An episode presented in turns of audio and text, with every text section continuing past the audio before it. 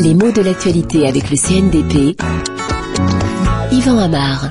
Alternance au Chili, c'est la formule qu'on emploie à propos des résultats de la récente élection présidentielle et de la victoire du candidat de droite Sébastien Piñera. Alors, alternance, c'est un mot transparent, compréhensible. Hein. Il s'agit du fait qu'une personnalité de droite a succédé à une personnalité de gauche. L'orientation du pouvoir change et après Michel Bachelet, ce sont les autres, disons, qui vont prendre les commandes, et on sait bien que alternance est un mot formé sur le radical alter, qui signifie autre en latin.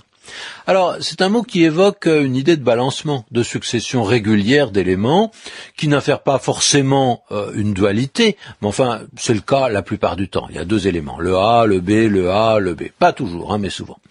Et ce mot d'alternance, il a un sens politique assez précis en français, qui n'est d'ailleurs pas si ancien, parce que c'est essentiellement en 1981 que le mot s'est répandu. Et ensuite à partir de 86. Mais en 1981, François Mitterrand est élu président de la République. Premier président de gauche depuis 1958, c'est-à-dire depuis la naissance de la Ve République.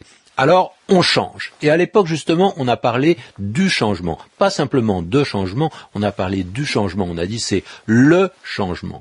Ce qui était, juste avant, une opposition, prenaient les rênes du pouvoir et les tenants donc euh, des affaires passaient dans l'opposition. C'était ce qu'on appelait l'alternance, qui s'est reproduite de façon assez différente cinq ans plus tard, parce que la gauche a perdu les élections législatives. La majorité parlementaire donc est de nouveau à droite. Mitterrand doit prendre un premier ministre qui est issu de cette nouvelle majorité et le président de gauche a un gouvernement de droite. De nouveau, alternance.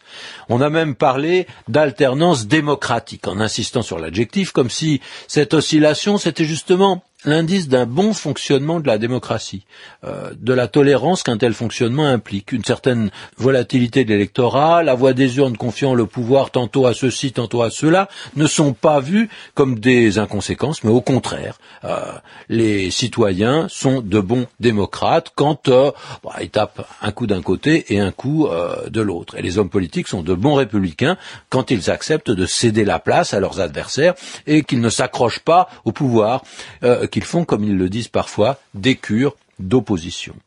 Alors, tout se passe comme ça dans le jeu démocratique, ce qui explique que, pour revenir à notre exemple chilien, quand Pinochet a lâché prise au Chili, on n'a pas parlé d'alternance, parce que la démocratie retrouvait ses droits après une période de dictature, et c'était bien différent. Là, on parlait de transition démocratique, mais c'est tout.